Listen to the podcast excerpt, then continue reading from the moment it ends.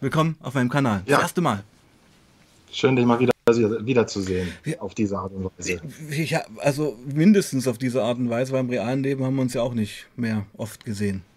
Nee, äh, die feste Instanz ist ausgefallen in Leipzig, Die ne? Buchmesse. Die Buchmesse. Genau. Ja. Aber nichtsdestotrotz sind wir weiterhin in Kontakt geblieben. Uns eint auch viel von den Interessen her. Und ich habe ja schon ein bisschen angeteasert, worum es heute geht. Und ehe ich dich vorgestellt habe, das habe ich dann vermieden, möchte ich dir das Raum geben, dich erstmal vorzustellen. Was machst du so? Warum bist du heute hier? Warum reden wir über das Thema? Let's go.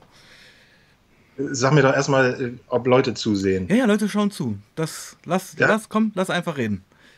Alles cool. Ja, ja. Ja, äh, du hast mich vorgestellt, mein Name. Ich, du hast mich, glaube ich, auch ganz gut Thema, weil wir schon öfter auch über äh, Kriegsromane unterhalten haben, Kriegsfilme, Antikriegsfilme, sagt Mhm. man ja. Und da natürlich auch Erich Maria Remarque und im Westen nichts Neues. Und ich glaube, wir zählen dieses Buch beide zu unseren Lieblingsbüchern. Kann man Vorne. sagen, genau. Ja. Genau, da haben wir uns öfter schon drüber In diesem Genre. unterhalten, weil in Genau. diesem Genre. Äh,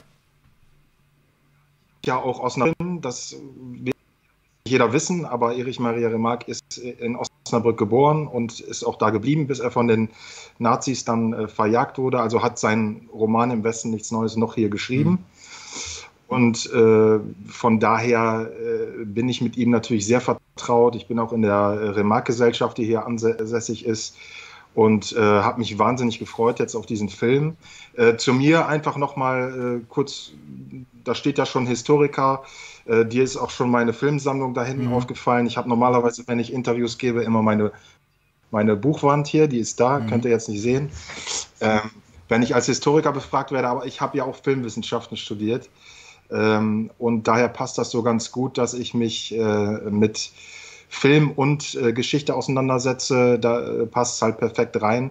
Ansonsten ist zu mir noch zu sagen, boah, ich habe das Glück, dass meine Bücher ganz erfolgreich laufen, dass ich äh, jetzt seit vier, fünf Jahren hauptberuflich schreiben kann. Kommen auch ein bis zwei Titel raus äh, im Mhm. Jahr. Mhm. Äh, beides, Romanbereich und äh, Sachbuch. Gerade die Sachbücher äh, laufen gut. Ich mache ganz viel Zeitzeugengeschichten. Ähm, besonders fokussiert bin ich eben auf den Zweiten Weltkrieg. Genau. Aber äh, das hängt ja alles zusammen. Genau, und da fällt mir gerade ein, du warst ja sogar bei meiner Großmutter, die ja immer noch lebt, die liebe Erdmute, 97, 98 jetzt, und hast sie Ja. interviewt für ein Buch von dir. Also da gibt es auch eine ganz persönliche Beziehung von uns beiden.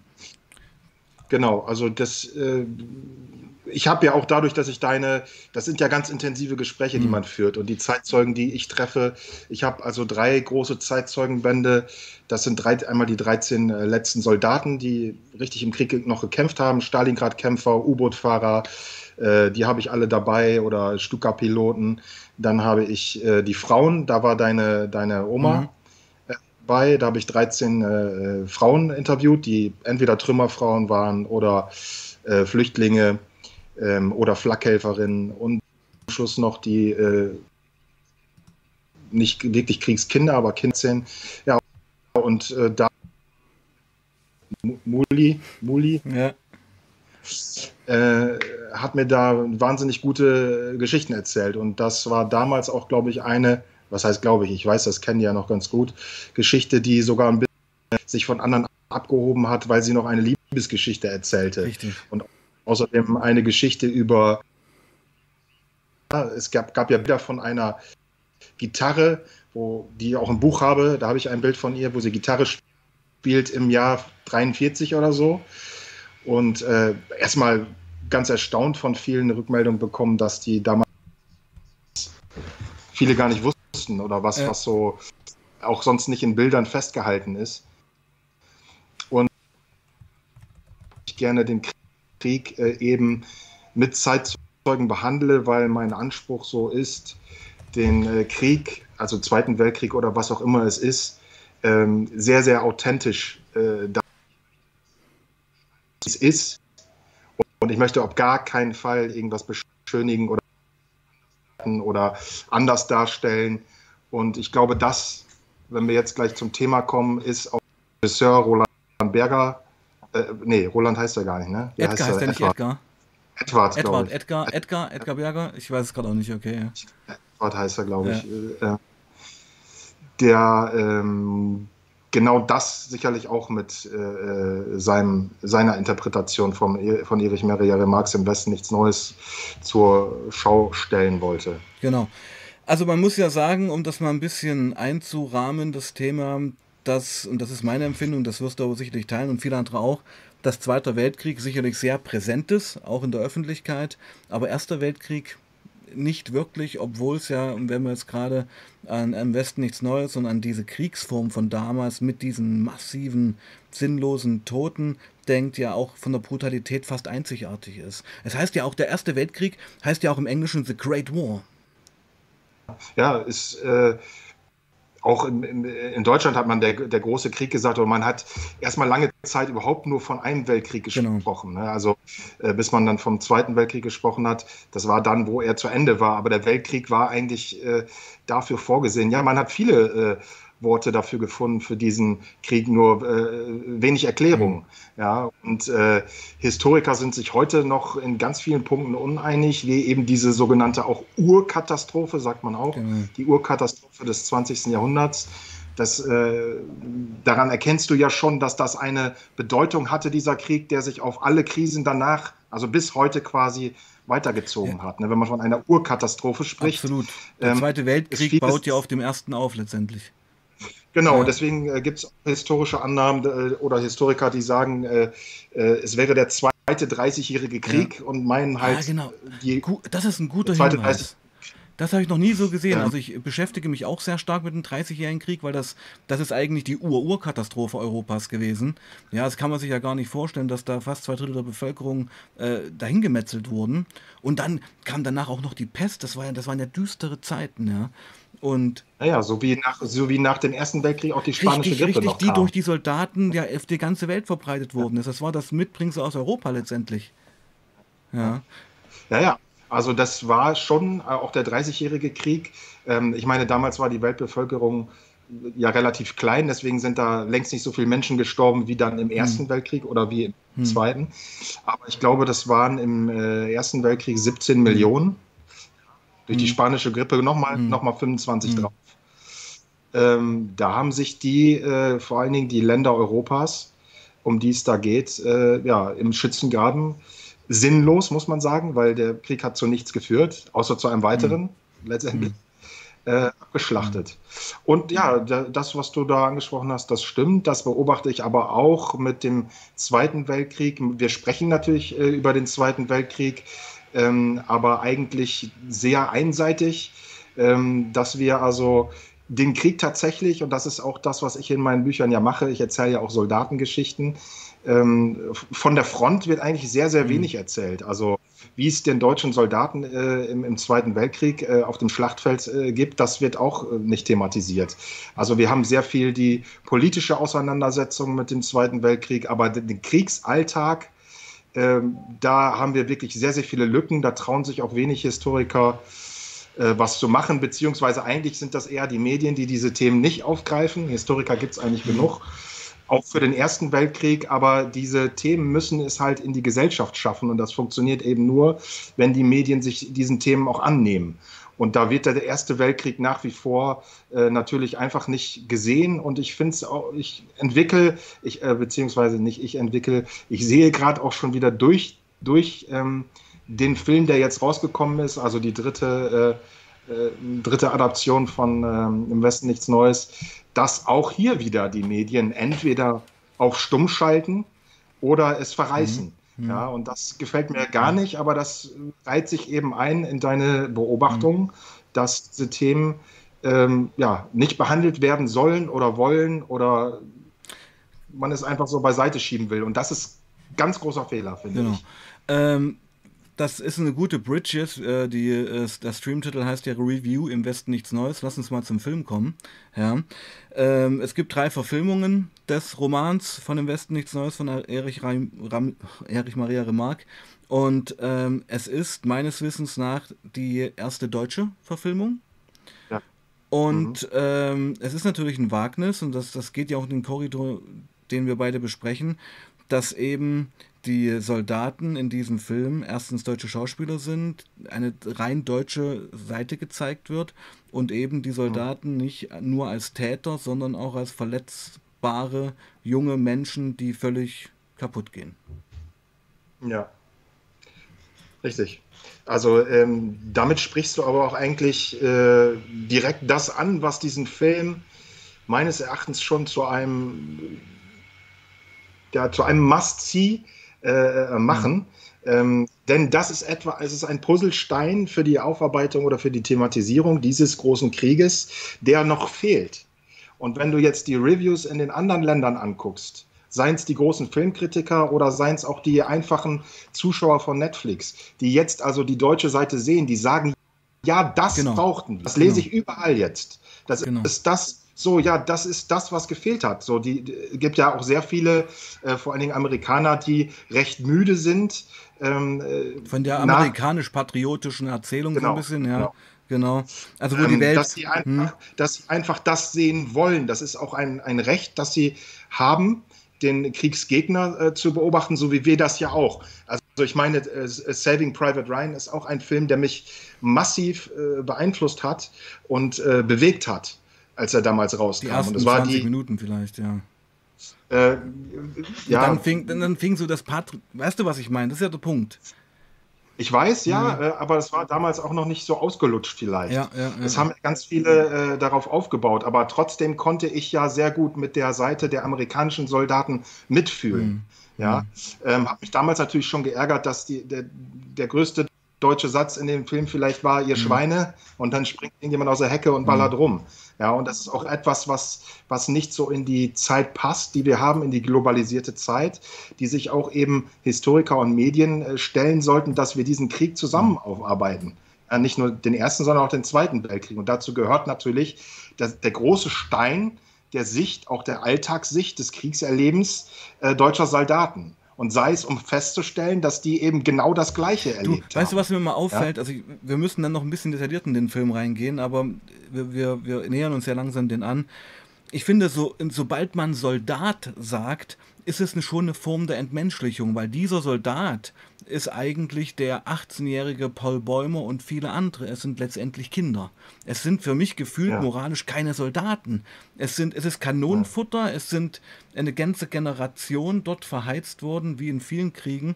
Und es zeigt sich immer wieder in jedem Krieg, in diesem Film ganz, ganz extrem, dieses, da muss ich jetzt sogar mal einen Kommunisten zitieren, Che Guevara, der sagte, die Grenze verläuft nicht zwischen den Nationen, sondern zwischen oben und unten. Du mhm. siehst halt die Offiziersriege, die ja, ja. Stolz haben, da eigentlich ja. keine Kapitulation unterschreiben wollen. Und dann noch, und das ist ja das krass krasse, ich greife es ein bisschen vor, elf Minuten vor dem Waffenstillstand, dann nochmal einen Marschbefehl geben. Ich würde dich jetzt mal bitten, weil wir müssen auch mal ein bisschen uns auf die Community konzentrieren ähm, vielleicht mal auch als Historiker erstmal zu ummanteln, was im Westen nichts Neues im Roman und im Film, was, was sehen wir da eigentlich? Wo ist das? Was passiert da? Also, ich weiß es ja, aber das kannst du ja gerne mal aus deiner Sicht beschreiben. Also Grabenkampf, Champagner etc. Du weißt, was ich meine. Ja. Ähm, also, ähm, es fällt jetzt natürlich ein bisschen schwer, wenn wir darüber sprechen. sprechen wir haben ja immer Buch und, und, und Film. Mhm. Ja? Und ähm, wäre jetzt interessant zu wissen, äh, ob die Zuschauer den Film schon gesehen haben oder nicht. Ja? Also ähm, der Film erzählt natürlich ähm, oder will auch die Geschichte im Westen nichts Neues. Das dritte Mal, dass man sich an diesen Klassiker auch mal vorgelesen hat haben, ja, mhm. um das zu verstehen. Und die Intention des äh, äh, Schriftstellers Remarque war es ja eben, diesen Ersten Weltkrieg, also ähm, du hast gesagt, diese brutale Form von Krieg, die es bis, bis dato noch nie gegeben hat, diese, also wir sprechen jetzt über die Zeit 1914, ähm, das 18. möchte ich mal wissen, so ein paar Daten mal, wo, also Jahreszahl, wo 14. sind wir gerade? Genau. Genau, 1914, 18, mhm. äh, während des Ersten Weltkrieges. Mhm. Also diese ganzen Umstände, die in diesen Krieg geführt haben, die können wir hier wahrscheinlich jetzt nicht äh, äh, deuten. Das hat auch wahrscheinlich jeder in der Schule äh, durchgenommen. Also dieses Wettrüsten und dieses, äh, wer beherrscht Europa, dass sich eben zwei Bündnissysteme einfach bekämpft haben und dass es ähm, über viele, viele Jahre eskaliert ist. Ja, dieses Hochrüsten, diese, äh, dieser Militärjargon und es war irgendwie klar, die clashen irgendwann mal aufeinander und dann gab es eben zwei Fronten. Das war einmal die Ostfront in Ostpreußen da sind die, ähm, die Russen äh, einmarschiert und haben gegen die Deutschen auf der anderen Seite gekämpft. Ja. Und dann gab es eben diese Westfront, wo der Krieg viel länger dauerte und der eben auch noch viel brutaler ist. Und das, was wir auch so mit Ersten Weltkrieg assoziieren, sind dort diese Grabenkämpfe, diese Stellungskämpfe, in denen sich eben die Deutschen, die nicht weitergekommen sind, also man hatte vor, Paris sehr schnell einzunehmen. Das sieht man auch im Film jetzt im Westen nichts Neues, wo sie alle sagen, wo sie losmarschieren, wir fahren nach Paris, genau, wir ja. gehen nach Paris. Ja. So, das war die Idee, in ein paar Wochen da zu sein. Und das hat eben nicht funktioniert, sodass man einfach, ähm, um nicht rauszugehen, ja, du siehst das gerade vielleicht auch in, äh, in, dem, in dem russischen Krieg, in der Ukraine. Darf ich da kurz was sagen? Es kam gerade, es kam gerade äh, eine Frage, was denkt Christian über den Ukraine-Krieg? Ja, und ich ja. musste jetzt gerade mal reingrätschen. Ich möchte es aber jetzt nicht besprechen, das können wir gerne in einem gesonderten Stream machen, weil das ist heute Erster Weltkrieg im Westen nichts Neues und ich stelle mir mit dir ja sowieso eine Reihenfolge vor. Wir könnten, also wenn du ja, das möchtest, ja. nur mal kurz das reingeploppt, ja, können wir gern machen, auch an Ivry, ja, die das gerade geschrieben hat. Also ich kann mir. Also die, natürlich, ich will jetzt nicht über die mhm. Ukraine sprechen, aber es ist natürlich schon so, auch wenn man den Film im Westen nichts Neues sieht oder den Ersten Weltkrieg kennt, dass man gewisse Parallelitäten feststellt. Und das ist jetzt zum Beispiel das, was sich auch gerade in der Ukraine mhm. anbahnt. Das heißt, die, die, die Deutschen sind damals nicht weitergekommen nach Frankreich rein, mussten sich also mhm. eingraben. Sie hätten auch abziehen können, das wäre aber dann die das Niederlage das Gesicht gewesen. von ihnen gewesen in der Offiziersriege. Genau. Ja. Und das Gleiche bahnt sich jetzt in der Ukraine an, dass die Russen äh, äh zurückgedrängt werden, aber der sie graben sich ein.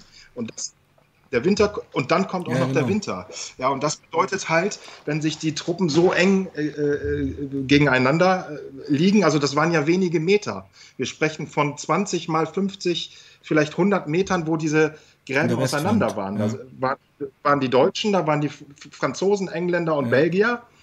Und äh, dann gab es eine gewisse Todeszone dazwischen. Ja, also das sehen wir auch in dem Film sehr schön, wo diese ganzen mhm. Bombenkrater sind. Da haben die einfach über Tage lang einfach Granaten reingefeuert und dann wurde einfach von einer Seite versucht, wieder den Graben des, des anderen zu stürmen und umgekehrt. Und dann wurden die, wurden die Gräben von hinten wieder aufgefüllt. Das heißt, es war nur ein Gemetzel. Man ist gar nicht, und das wird auch nochmal in dem Film ganz gut gesagt, ähm, oder beziehungsweise man, man, man erlebt es, weil es ja nur über wenige Wochen geht, die machen gar keine genau. Meter, die kommen gar nicht voran. Es ist einfach nur äh, ein Abschlachten es, es, äh, es auf hatte, Es hatte letztendlich überhaupt keinen militärischen Zweck mehr. Es ging um den Stolz der Militärs. Ja, und äh, mhm. was ich auch noch sagen möchte, was ganz wichtig ist, glaube ich, auch zu erwähnen, dass der Erste Weltkrieg natürlich auch der erste Krieg war, wo ähm, alte Militär Herangehensweisen durchgeführt wurden, aber die, die neue Technik, die neue Artillerie dazu kam, sodass ja wirklich ähm, die Leute in den Schützengräben mit ihren lumpigen Gewehren zu Hunderten ja zerfetzt worden sind und nicht weg konnten. Ja, ja. Also ganz kurz noch, ich, ich habe eine Story gelesen, um das mal sich bildlich zu machen. Es gibt ja dieses Fort Vaux, heißt das, glaube ich, in Verdun. Mhm. Das ist ja sehr, sehr tief. Und, und die Franzosen ja, waren ja. da im zehnten Unterstock, wenn oben die Artillerie reinknallte, ja, mussten die sich durch die Druckwellen übergeben. Also das muss doch Horror gewesen mhm. sein. Ja. Ja, ja, natürlich. Es ist ja dieses, was der, die Engländer sagen, äh, die Amerikaner sagen Shellshock. Das Kriegszittern. Das sind diese, hm. Genau, diese äh, Kriegsneurosen, genau. die aufgekommen sind. Das war ja alles etwas ganz Neues. Und die wurden in Deutschland als Simulanten dargestellt. Ja, ja, hm. klar natürlich. So, äh, weil, und das ist ja die Diskrepanz zwischen dem, was die Soldaten erlebt haben und was zu Hause berichtet wurde. Das ist ja immer die Diskrepanz ja. bei jedem Krieg. Aber das war ja auch das Thema von Remarque, dass er eben für die Soldaten gesprochen hat, was die erlebt haben und wie letztendlich ähm, das vermittelt wurde, was die dort erleben. Das, also stell dir eine Welt ohne Internet und mhm. Fernsehen vor. Äh, das ist also so, konnte so geheim gehalten werden, dass die wirklich hoch motiviert auch zum Schluss noch an die Front gefahren sind. Und dann von einem Moment Im auf Horror. den anderen äh, hm. gemerkt haben, die haben mich zu Hause genau. nur verarscht. das ist, ist ich möchte, die Hölle. Genau. ich möchte auf einen Unterschied noch hinweisen, der wichtig ist, wenn wir über im Westen nichts Neues reden, auch über das Buch.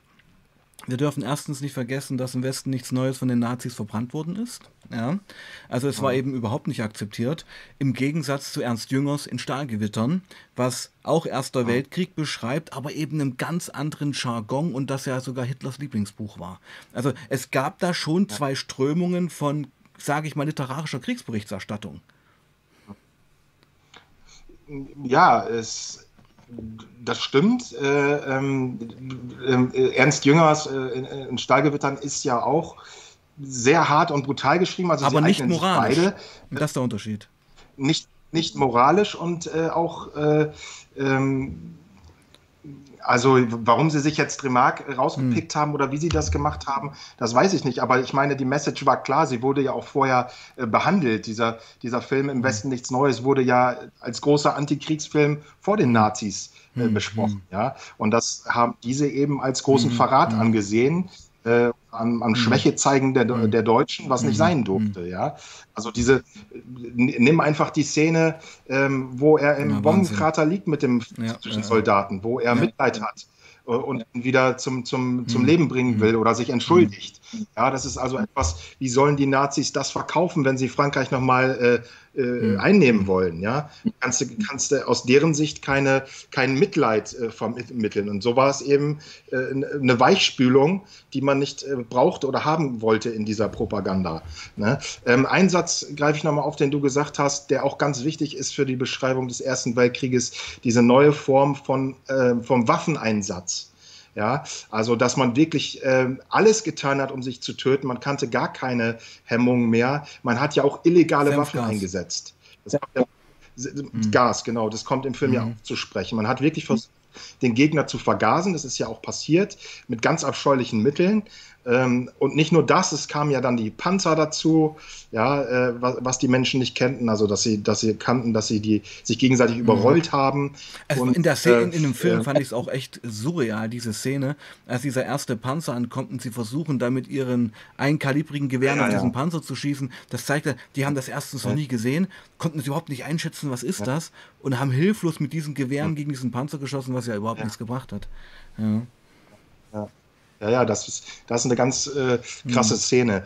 Ähm, das ist auch das, was äh, eine Sache, die im Westen nichts Neues, diesen äh, Film 2022 sehr, sehr stark macht, finde ich. Da kann ich jetzt so aus historischer mhm. Sicht sprechen. Ist natürlich ein Leckerbissen für Historiker, dass diese Details, die in dem Film sind, super krass recherchiert sind und ja. punktgenau. Das siehst du, wenn du die Uniform siehst und die Beschriftungen und ja. die Helme äh, und auch diese ja. Panzer. Das sind, äh, wie, wie heißen die denn noch? Weißt du das? Saint-Germain äh, Saint -Germain hieß der Panzer. Das ist der erste französische äh, Panzer gewesen. Eigentlich ein Sturmgeschütz. Äh, ein Panzer bewegt den Turm und die waren noch so unbeweglich, ja, waren ja. sturmgeschützt. Aber natürlich, das waren Monster. Und das sieht man auch in dem Film, wie die da angerollt kommen. Und ja, diese Angst. Totale Panik. Äh, die die allein davor hatten. Und das war eben so ein Spiel, äh, Treffen, ja. Hm. Ähm, die hatten zum Beispiel, ähm, wenn du im Westen nichts Neues äh, den 30er-Film gesehen hast, da hatten die Deutschen noch die Pickelhauben auf. Ja? Historisch völlig falsch. Nee, das ist richtig. Das ist richtig, ja. Die haben das, das war am Anfang so. Das hat einfach nur damit zu tun, mm. dass. Wurde nicht im Laufe dass, des Ersten äh, Weltkrieges der neue Helm entwickelt? Ja. Ja, weil genau, diese Pickelhaube genau, diese die Sniper total perfekt waren. Die haben nichts abgehalten. Das war, mm. die haben vielleicht einen Säbelschlag ja, abgehalten. Säbelschlag. Aber kein, kein Schrapnell oder so. Das haben die da im, im, Verlauf dieses Ersten Weltkrieges erst überhaupt gemerkt, mm. dass die einen Kopfschutz brauchen. ja, ja. Die haben das, ich glaube, die Deutschen haben recht spät damit angefangen. Die Franzosen haben es zuerst gemacht und die Briten, glaube ich, zuerst und dann die Franzosen. Das waren diese Gehirnschalen, haben sie es auch genannt. Mhm. Ja, man sieht das ja auch noch, die, die haben so ein bisschen eine andere Form gehabt bei den Franzosen. Die sollten eben dieses Gehirn schützen, weil man einfach gemerkt hat, äh, die Gefahr ist zu groß, es versterben einfach zu viele durch diese Schrapnellschläge. Und dann wurde der deutsche Stahlhelm entwickelt, 1916, deswegen heißt er auch M16. Ja, gab es dann auch den M17, aber in der Zeit, wo jetzt der neue im Westen nichts Neues spielt, da waren diese Helme Standard. Ja, während, das ist ja ein Unterschied zum 30er-Film, ähm, der ja äh, 1916, glaube ich, einsteigt. Ah, okay. Wo die wo diese Hel genau, Helme und noch nicht der jetzige verbreitet Film steigt ja im vorletzten Kriegsjahr ein oder sogar im letzten, 17 oder 18. Ja, 1917 Genau. und dann fast alles äh, ganz zum Schluss in den letzten Wochen im, im 18er äh, Jahrgang und da waren diese Helme äh, eben äh, Standard und das hat, das hat der Film natürlich gut gesehen und der Film hat alles gut recherchiert. Also die, die ganze äh, Ausstattung, die Kostüme, die, die, die Kleidung, es Genau. ist einfach ein Also, lecker. du hast gerade eine Lanze gebrochen für die Requisitenarbeit, bin ich völlig bei dir, Ja. aber man muss natürlich auch sagen, wir beide sind Cineasten. Filmisch, episch, großartig, der Soundtrack ein Knaller. Ja, es hat mich, bis- der Ja, ja. Soundtrack hat mich ein bisschen an Blade Runner erinnert, mit diesem Dröhnen immer und diesem Peitschenknall. Und was ich erwähnen muss, es war einer der wenigen Filme, Schindlers Liste vielleicht noch, wo am Schluss es im Kino totenstill war. Ja, ja. mhm. Ja, Ähm, beim Soundtrack habe ich das auch äh, so empfunden, dass ich, also ich, in der Form kannte ich es Hm. nicht. Ähm, es war einfach so, ähm, es hat dich ja selber auch erschrocken. Da, da hast du diese Snare Ja, Drum, pam, ja, genau. die dann plötzlich äh, kommt und es ist gar keine, es ist gar keine Schussszene. Aber du, du denkst, wo kommt jetzt dieser Hm. Genau. Schuss her? Und kommst gleich in diesen Modus, Angespannt. äh, in diesen Stress- angespannter Ja. Modus. Und ähm, ich hatte auch so das Gefühl, dass so ein bisschen dieses, dieses, diese, diese äh, Tonfolge, diese drei Töne, die dann kommen. diese, diese so, Tröten, äh, meinst du? Genau, dieses Ja. Tröten. Das kennen wir, kennen wir ja aus den äh, Netflix-Serien. Ja. Nur da wirkt es, da wirkt es so als, als, als Spannung mache so völlig anders. Ich habe so da, manchmal das Gefühl gehabt, das will das auch so ein bisschen persiflieren Mhm. oder so. Ähm, aber da hat es eben, ähm, ich weiß gar nicht, was das für Instrumente sind, die da benutzt werden, ob das Bratschen oder was weiß ich da Also es geht äh, schon in. Synthesizer-Richtung, denke ich mir. Kann man ja machen. Das hat jedenfalls so reingehauen. Ähm, und zusammen eben äh, mit dem Soundtrack auch diese Bilder, äh, auch diese künstlerischen Bilder, die dort, äh, allein der Ja, Anstieg, die Fuchsfamilie. Fuchsfamilie, Wahnsinn. Ja. Ähm, und dann natürlich diese, diese authentischen äh, Bilder von dem, was man sieht.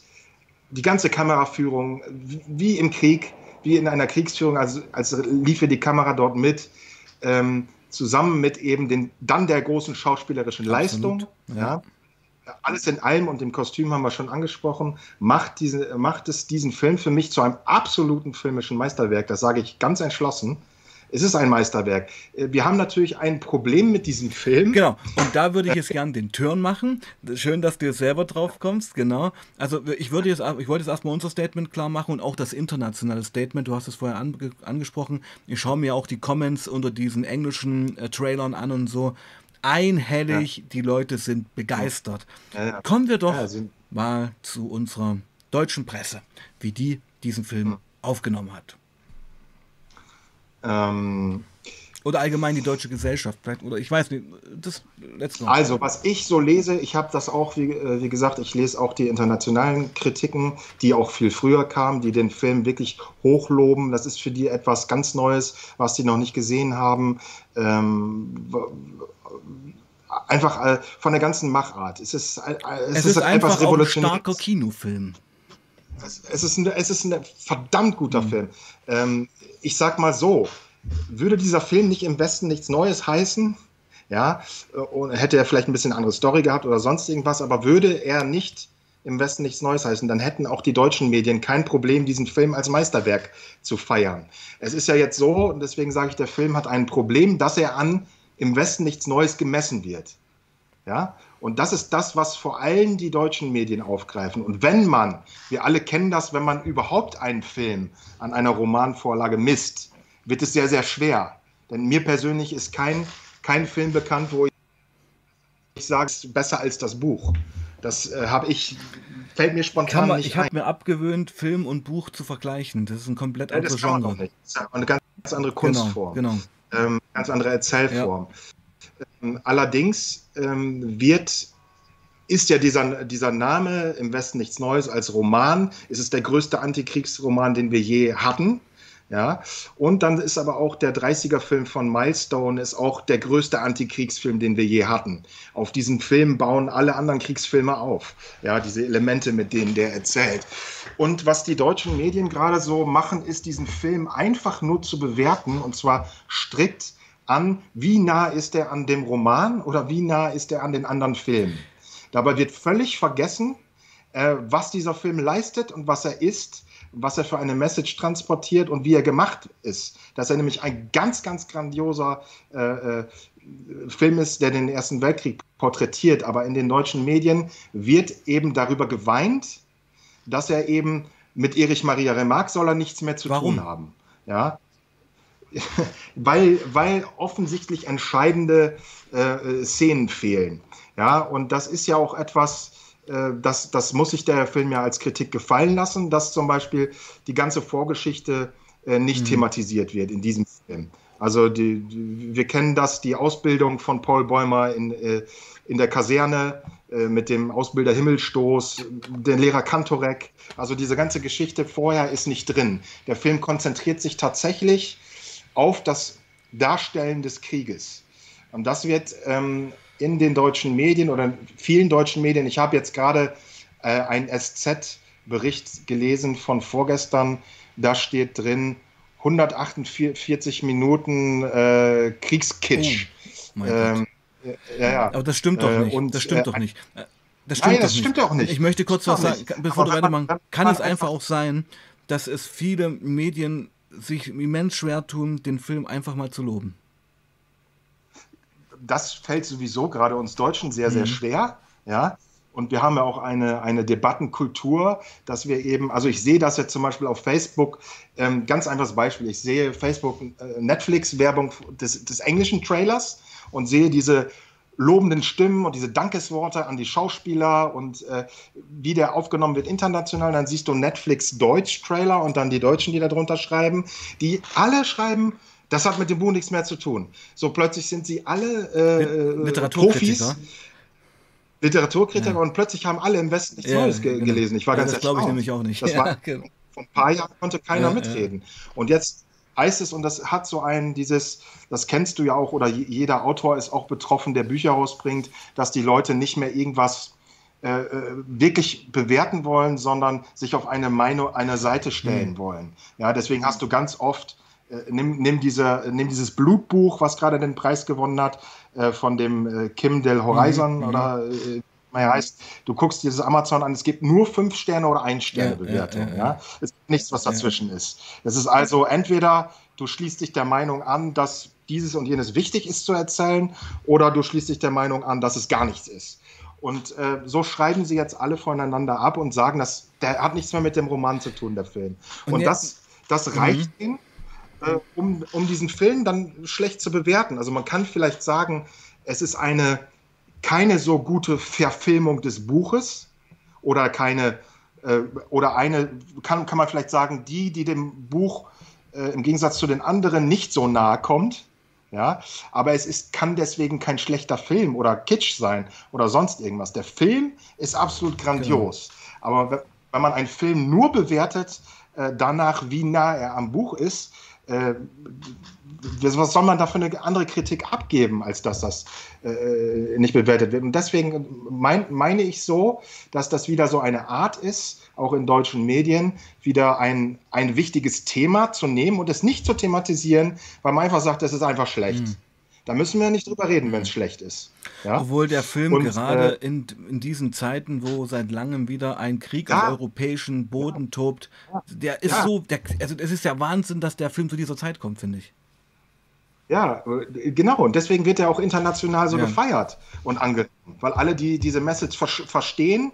Und jetzt, wo er sich sogar im, in, dem, in, dem Kriegs, in der Kriegstaktik langsam ja, annähert.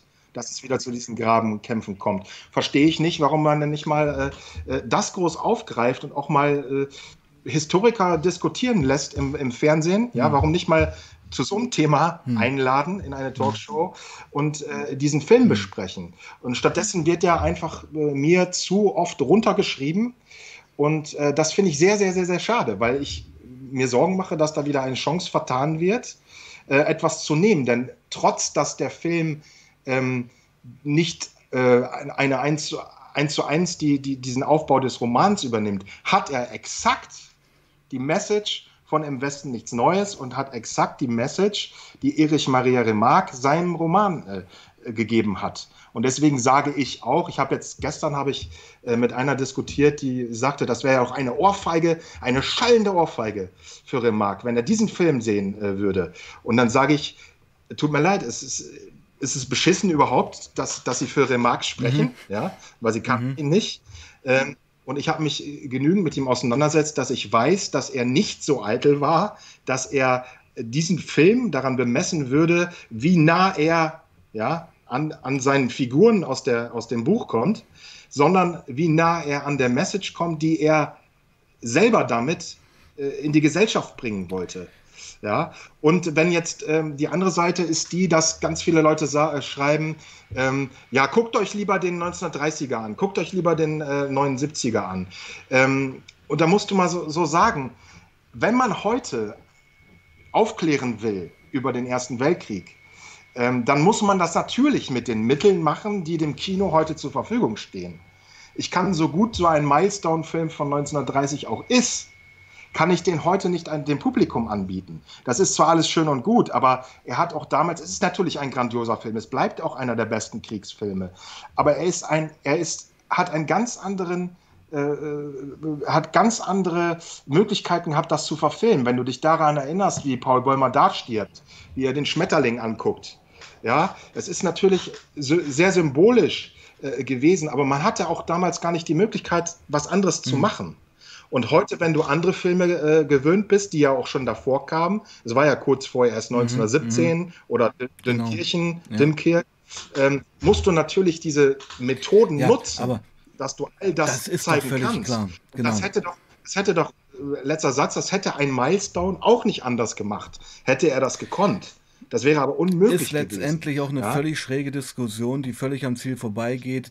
Allein, dass der Film so gedreht wurde in diesen äh, neuen Medien, mit dem was möglich ist. Auch ich meine, durch diesen Film haben Hunderttausende junger Menschen, die vorher noch nie was von dem Westen nichts Neues gehört haben, noch ja. nie was von Erich ja, ja. Äh, Maria Remarque gehört haben und ich kann, ich arbeite an der Oberschule, ich verspreche dir. Sie greifen ja zu Eben, dem Buch ja, jetzt. und sie müssen noch gar nicht das Buch lesen, aber sie sehen den Film und sind schockiert und wissen, was im Westen nichts Neues ist und setzen sich vielleicht das erste Mal im Leben mit dem Ersten Weltkrieg, der deutschen Geschichte und dem Horror ja. des Krieges auseinander. Also da ist doch so viel mehr erreicht worden als diese sinnlosen, endlosen Diskussionen. Ja, hm. ist es. Und äh, das ist ja, das ist ja das, was ich auch für den Zweiten Weltkrieg bemerke, für ganz viele Themen, die ich ja in meinen Büchern angehe. Ja, das sind, äh, dass es auch viele, viele äh, Opfer auf deutscher Seite gab, ähm, äh, die ein Recht haben, gehört ja. zu werden und auch gehört werden müssen. Während äh, wie auch da das Ausland oder besonders Amerika oder selbst Russland, ja, das wahrnimmt und das lesen möchte, weil das zur, zur Aufarbeitung gehört, ist das etwas, was man hier immer noch versucht, weil ich glaube, es ist die Angst davor, Stellung zu beziehen oder ähm, das ein, ein oder die Angst davor, es einordnen zu müssen, dass man es lieber weglässt. Und dieses Weglassen von, von äh, Dingen, das haben wir in unserer Geschichte äh, sehr, sehr oft gehabt, ja, und das hat immer in eine schlechtere Situation oder in eine Katastrophe. Das Weglassen geführt, von ja? Dingen führt einfach zu einem Vakuum, zu einem Geistigen, was eben dann im schlimmsten Fall mit Extremismus gefüllt wird. Ja, wenn du richtig, dich als politische richtig. Mitte, als Gesellschaft nicht mit diesen Themen auseinandersetzt, werden es die Extremisten übernehmen. Das ist der Punkt.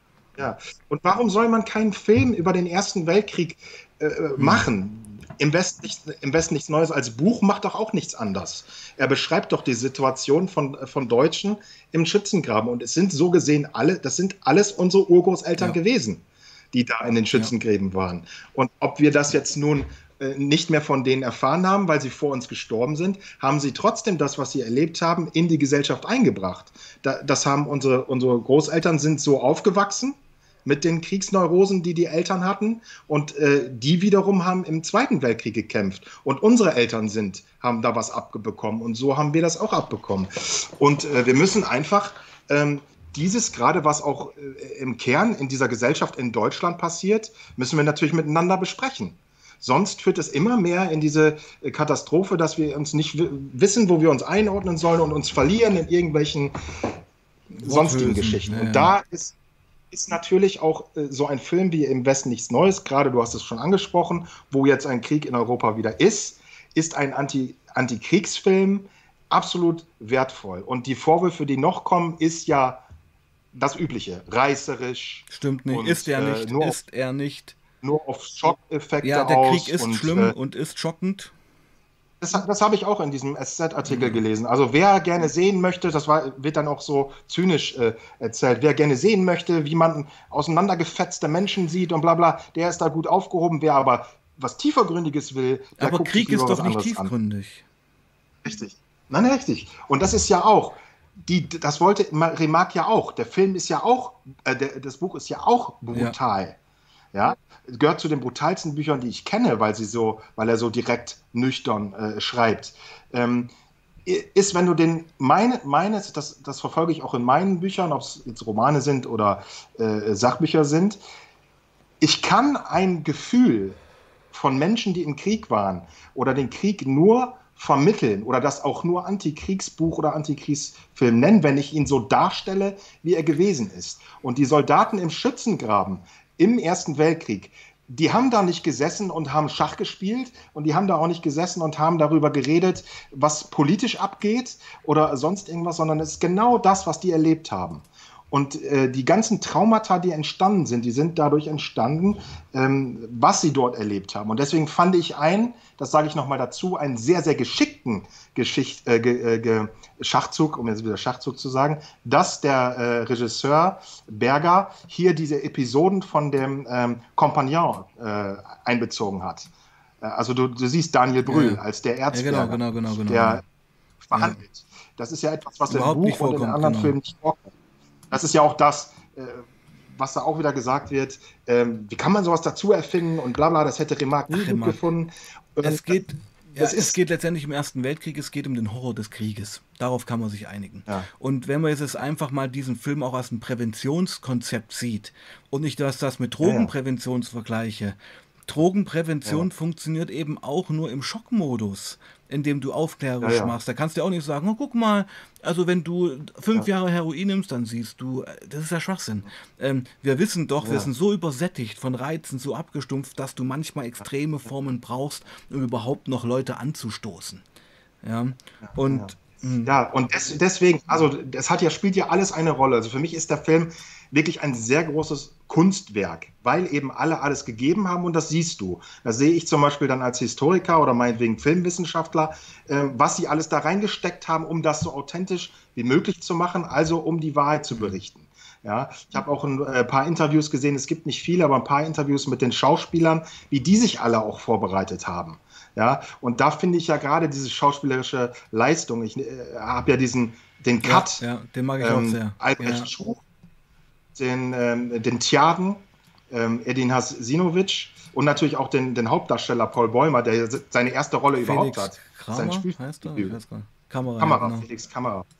Ähm, die also sprechen, wie Soldaten hm. gesprochen haben. Ja?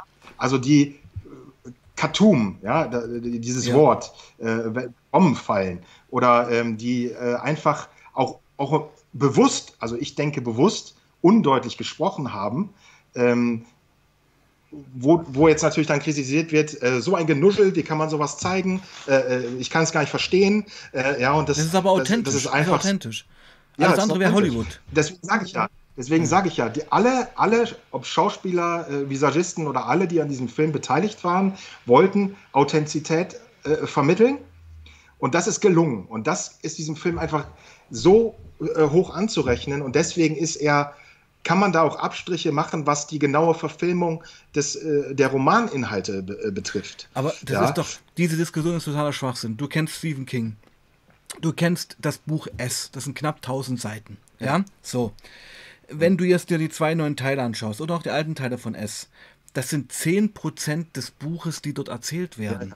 Ja. ja? Mhm. Das ist doch klar. Ja. Das, das ist, diese Diskussion ist völlig irreführend und wir, wir sind uns ja einig, es wird immer Kritiker geben. Wir beide sehen den Film als ein großes Kunstwerk an, als einen super, den wichtigsten Film der letzten fünf Jahre, muss man fast sagen, im ja. europäischen Kontext, mit ja. dem, was gerade in Europa passiert. Hm. Also ich, ich, ich, ich, kann, ich sag dir von meiner Seite aus, und ich habe wirklich alle Filme gesehen, das ist jetzt mit Sicherheit der zweitbeste äh, deutsche, deutsche Kriegsfilm, der ja. ich, an das Boot kommt, äh, kommt für mich noch ja, nichts okay. ran. Ja.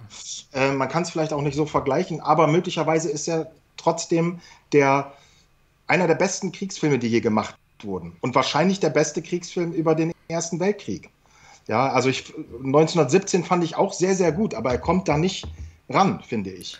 Und ich, ähm, ist, für ist mich. Eine, ist halt doch eine andere Perspektive das ist eine andere Perspektive, aber auch wieder ein ganz anderer Anspruch. Ja. Er ist auch künstlerisch wahnsinnig ja. wertvoll. Und ähm, man muss ja auch gar nicht, äh, gar nicht sagen, dieser Film ist besser oder mhm. der ist besser. Ähm, es soll ja alles neben, nebeneinander stehen. Ja, man muss ja nicht immer alles aufwerten mit, mit, dem, mit dem anderen. Und äh, mir ist nur wichtig, und mir wäre wichtig, wenn einfach dieses, dieses, dieser Teil, dieser Antikriegsfilm fair mit in die Debatte aufgenommen wird. Ja, und man nicht sagt, der kommt nicht an das Buch ran und der kommt nicht, äh, der ist anders als die anderen Filme. Das ist ja das Schlimme, wenn wir sagen, das ist authentisch, was da gezeigt wird, sagt der Kritiker, das ist ja nur gemacht, um Geld zu machen. Mhm. Ja, damit will man Leute ins Kino locken. Ja, äh, das ist natürlich ein absurder Vorwurf, weil wie, wie soll man denn den, den, den, Grabenkampf anders zeigen als so, wie er war? Mhm. Ich glaube sogar, dass die Schauspieler, äh, so wie ich das jetzt gehört habe, fand das ganz respektabel, wie die darüber gesprochen haben. Da war der Tjaden im Interview, der ja blind war, der hatte so ein ja, genau, Auge weg. Genau.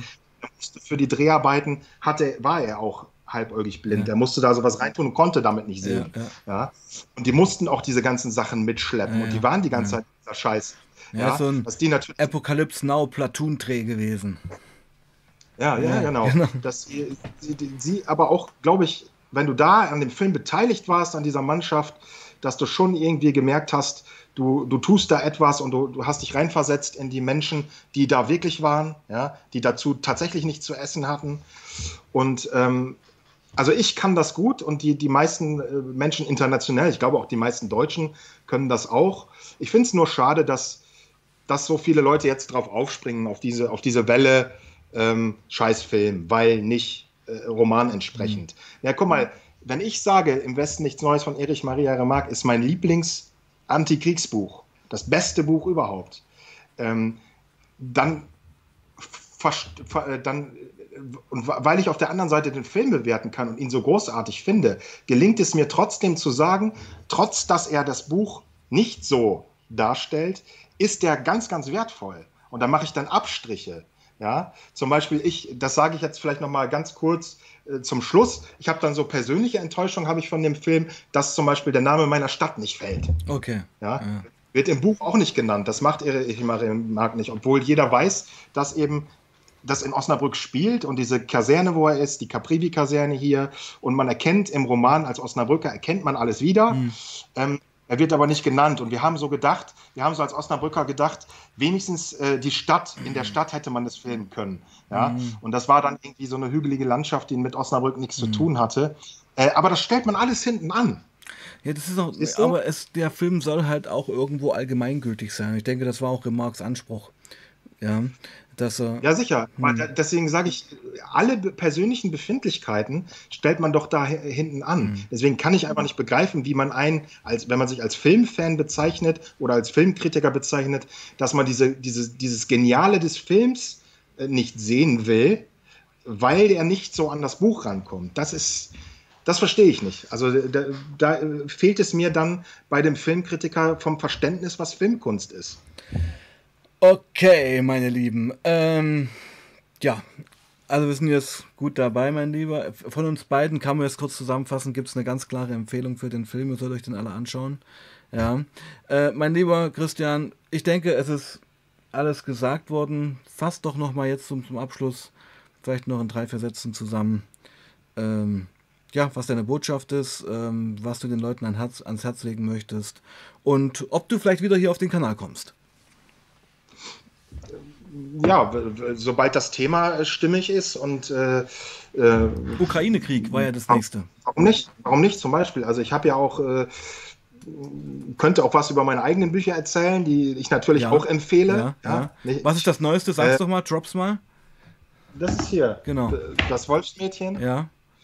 Äh, das ist eine, es ist ganz, ganz aktuell rausgekommen, die Geschichte, ähm, die auch äh, bisher kaum erzählt wurde, das sind ostpreußische Wolfskinder, die 1945, als die russische Armee ähm, Königsberg äh, eingenommen hat, in der Stadt geblieben sind.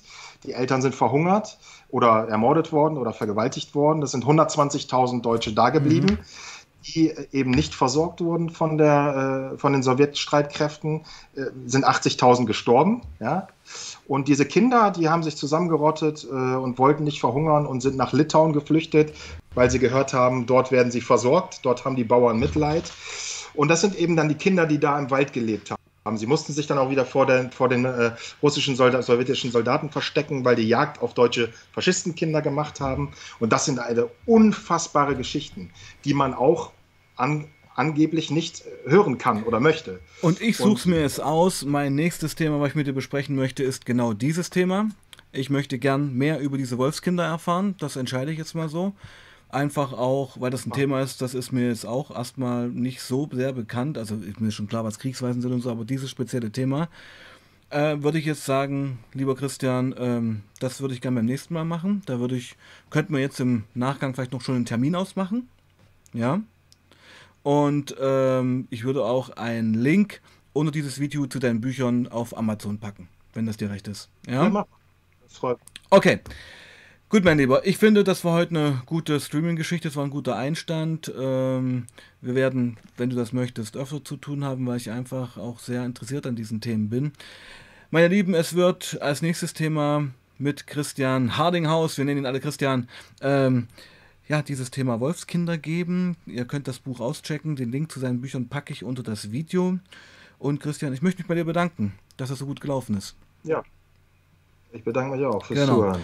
Und ja, meine Lieben, das war's für heute. Christian, du bleibst noch kurz in der Leitung.